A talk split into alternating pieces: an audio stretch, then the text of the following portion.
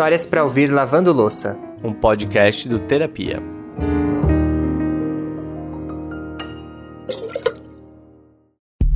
Bom dia, boa tarde ou boa noite, tanto faz a hora. O importante é que você tá aqui para vencer essa louça ouvindo terapia. Tá começando mais um episódio desse podcast que já virou nosso xodozinho.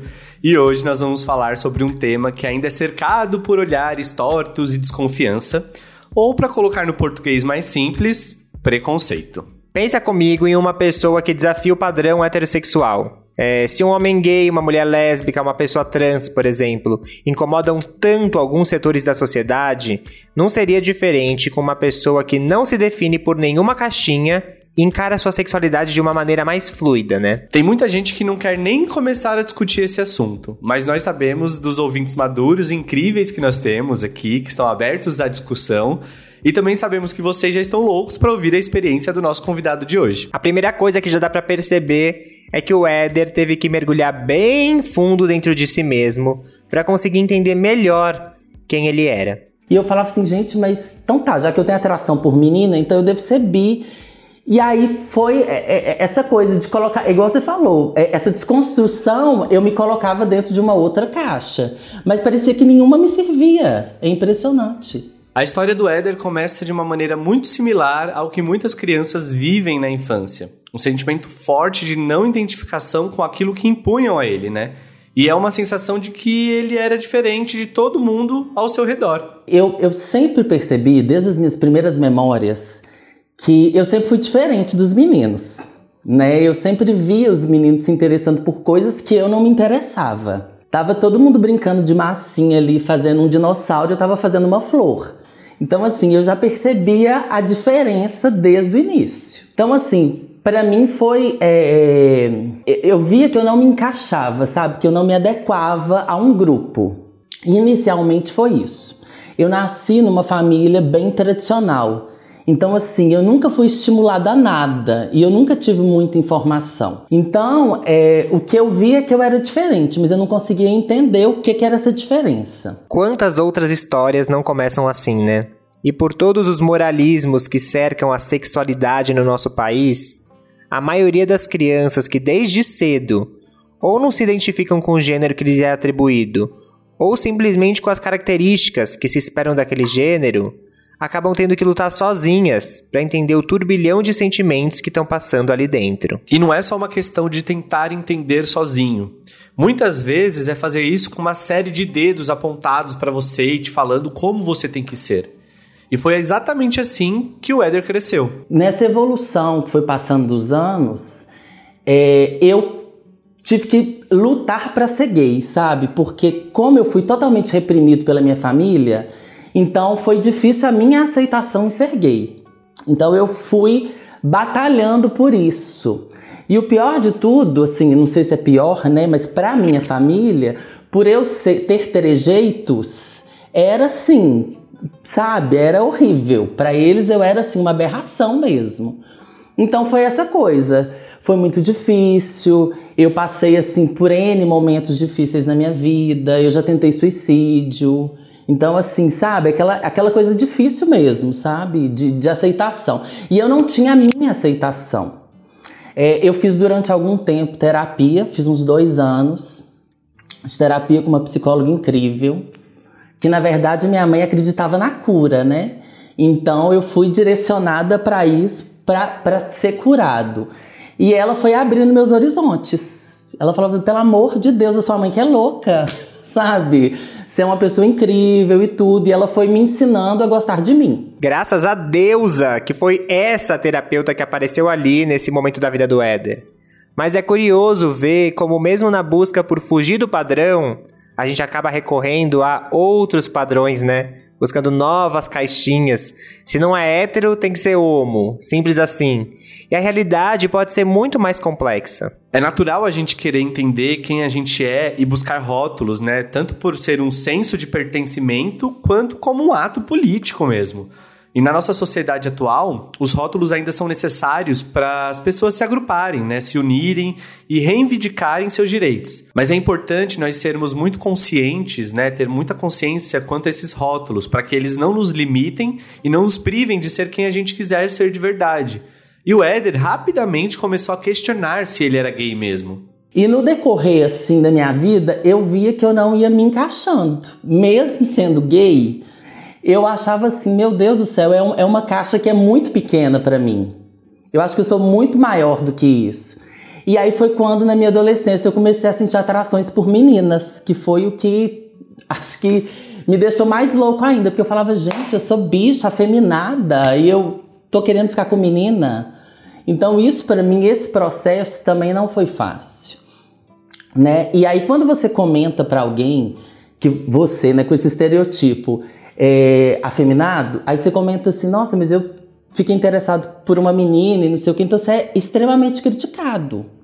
Então, para mim foi muito difícil essa relação de meu Deus do céu, eu sofri para ser gay, agora eu, eu sou bi, meu Deus, que é isso? É curioso a gente pensar o quanto a gente ainda tem dificuldade de separar a expressão do gênero da sexualidade, né? Porque na verdade são coisas distintas.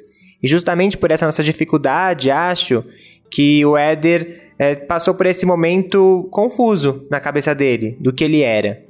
Mas eu também fico pensando quanto seria um processo menos doloroso se a sociedade aceitasse as individualidades de cada um. A verdade mesmo, Ale, é que nem deveria ser doloroso. Deveria ser óbvio que as pessoas pudessem explorar a sua sexualidade, sua identidade, sua expressão de gênero, é, porque o mundo não é binário do jeito que a gente conhece atualmente, né? É, a gente criou essa binaridade de homem, mulher, hétero e só hétero na real, né? Porque tem que ter só o homem e a mulher se relacionando. É, se você vai buscar a história, você vê os povos originários de todos os cantos do mundo, não existia binaridade, não era só preto e no branco, não era A e B. Tinha uma imensidão de possibilidades.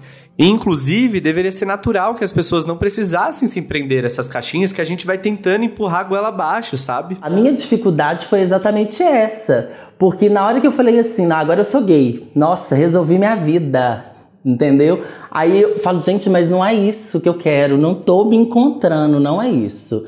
Aí entrei na caixa do bi, que foi acho que a que eu menos me encontrei ali, sabe? E eu falava assim, gente, mas então tá, já que eu tenho atração por menina, então eu devo ser bi. E aí foi é, é, é, essa coisa de colocar, igual você falou, essa desconstrução eu me colocava dentro de uma outra caixa, mas parecia que nenhuma me servia. Eu lembro que toda vez que eu falava assim, comentava com alguém assim, ah, eu acho que eu sou bissexual e não sei o quê, aí as pessoas falavam assim, mas não, bissexual, por eu ter três jeitos, as pessoas falavam assim, não, bissexual não, você deve gostar mais de um do que do outro. Como se para a pessoa ser bissexual ela tem que ter 50% gostar de homem, 50% gostar de mulher. Então assim, eu ficava com isso na cabeça. Eu falava assim, gente, mas então quando que eu vou entender o que é que eu sou? Então foi muito complexa, sabe, essa coisa. Só que eu sempre tive muita fluidez, eu nunca tive essa coisa de de, de como é que eu vou explicar? Eu nunca consegui ter um estereotipo, sabe? Eu nunca consegui ter um gênero. Só que isso é igual eu tô explicando para vocês, foi um, um processo árduo, né? Não foi fácil. E aí eu fui administrando isso, sabe? Fui me conhecendo mais. É, foi muito bom porque eu consegui exteriorizar. É tão engraçado que eu comecei a me sentir melhor por dentro. Eu conseguia usar roupas mais femininas, porque veio para mim tudo de uma vez. Não foi só a questão de eu ser fluido, de eu ser plural em relacionamento. Eu consegui é, simplesmente, sei lá, deixar exteriorizar isso. É muito bonito ver como, acima de tudo, o Éder respeita o que ele sente. E olhando para essa experiência dele, a gente consegue ver na prática como a nossa sexualidade, a nossa expressão de gênero, a nossa identidade realmente pode ser fluida. Tem gente que fala que durante a nossa vida a gente pode ter várias descobertas de si, né? E a gente acredita muito nisso. E acho que o mais importante é a gente sempre lembrar que a única pessoa que pode definir como você se sente bem é você mesmo e não os outros. Mas essa questão, é, é, eu acho que foi muito mais é, interna do que externa. Eu queria entrar numa caixa, eu queria mostrar para as pessoas, talvez, o que, que era aquilo, mas a cada dia eu tô me sentindo mais liberto. Eu tô, acho que tô saindo de caixa e não tô caçando caixa nenhuma. Então a, a minha libertação é essa, sabe? E, e, nesse processo também veio, porque eu já tenho quatro anos que eu moro sozinho. Então veio também essa coisa de, de, de libertar, de poder ser quem eu sou mesmo, de me conhecer, porque eu achava assim, ah, eu sempre achei saltos coisas maravilhosas. Eu falava assim, gente, eu vou pôr um salto no pé, mas como é que eu faço para sair da minha casa?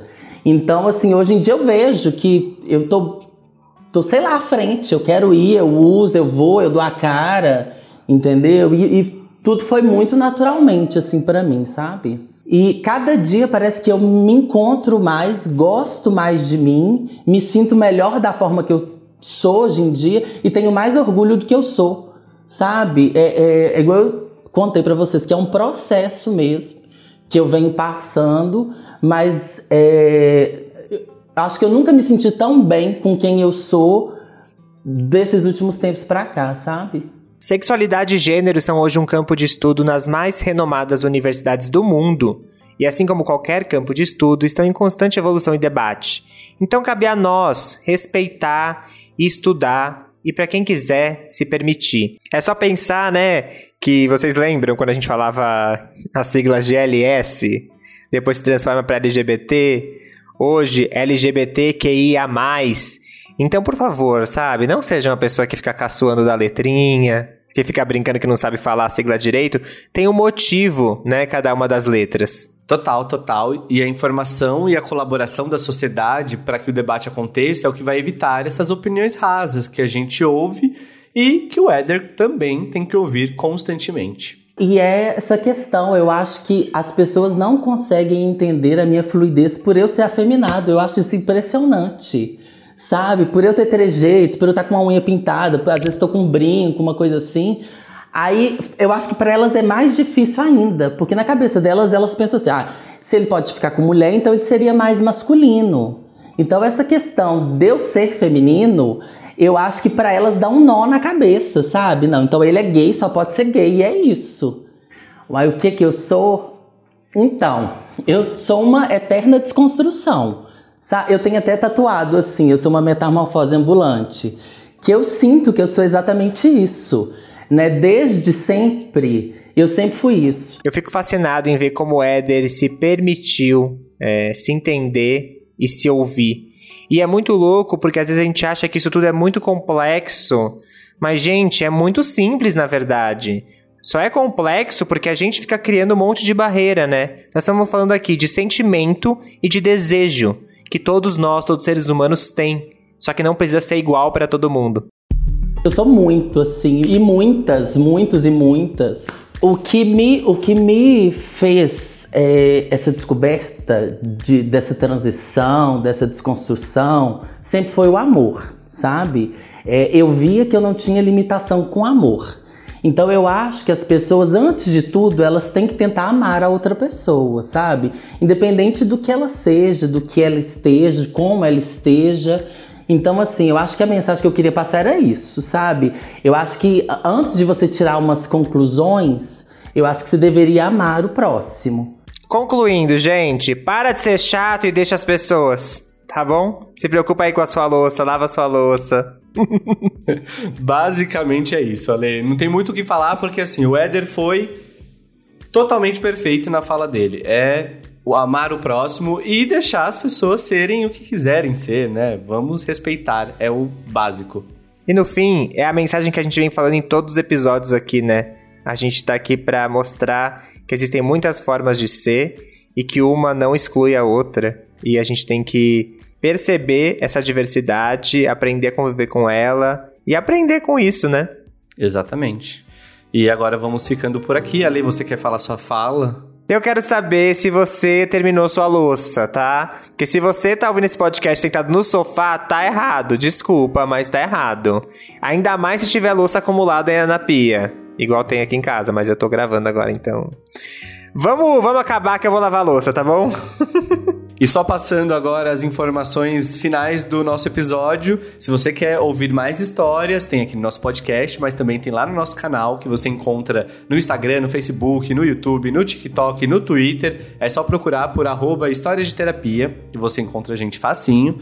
É, e também, se você quiser ser um apoiador e participar do nosso maravilhoso grupo do WhatsApp, é só entrar no site apoia.se barra Histórias de Terapia e contribuir com cinco reais ou mais mensais, que você vai receber todas as histórias que a gente conta com antecedência e também fazer parte do nosso grupo do WhatsApp, que fala sério, né, Ale? É o melhor do mundo. O melhor grupo, o grupo mais amoroso que existe no WhatsApp. Total. E a gente vai ficando por aqui. Um beijo e termine sua louça agora, hein? um beijo, até semana que vem.